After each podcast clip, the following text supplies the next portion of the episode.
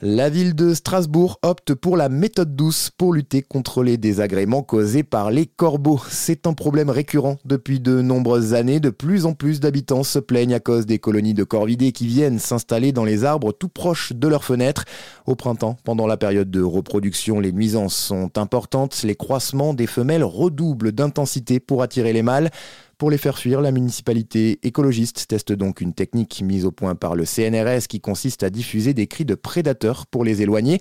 Mais le protocole ne s'arrête pas là. D'autres cris, cette fois-ci positifs, sont également diffusés pour les attirer dans des endroits où ils ne gêneront plus personne. Un dispositif imaginé par Valérie Dufour, chercheuse au CNRS. Le côté effarouchement, c'est quelque chose qui se fait déjà avec des systèmes assez euh, forts, avec des bruits qui sont quand même assez dérangeants aussi pour les voisins en général. C'est assez efficace, ça pousse les oiseaux plus loin. Le souci, c'est que ça les pousse quelque part, mais on ne sait pas où. On n'a pas vraiment de contrôle de là où on, envoie les oiseaux. Donc ça va pouvoir les envoyer ailleurs ou potentiellement c'est encore plus dérangeant parce que on se rapproche, je sais pas, d'un hôpital ou euh, d'endroits où les fenêtres sont encore plus près des arbres. Donc ça soulage les voisins euh, de la première colonie, mais c'est pas génial au fond.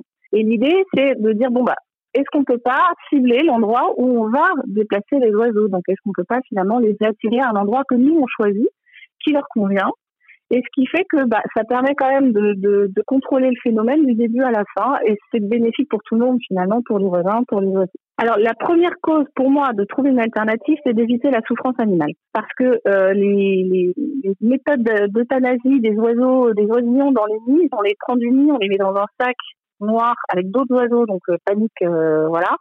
Et au bout d'un moment, on les gaze. Euh, c'est une asphyxie en fait. Donc c'est une mort euh, quand même lente et douloureuse. C'est la première fois qu'une telle méthode est utilisée en France. Les premiers résultats sont positifs, mais l'expérience devrait être renouvelée l'année prochaine afin d'être efficace sur le long terme.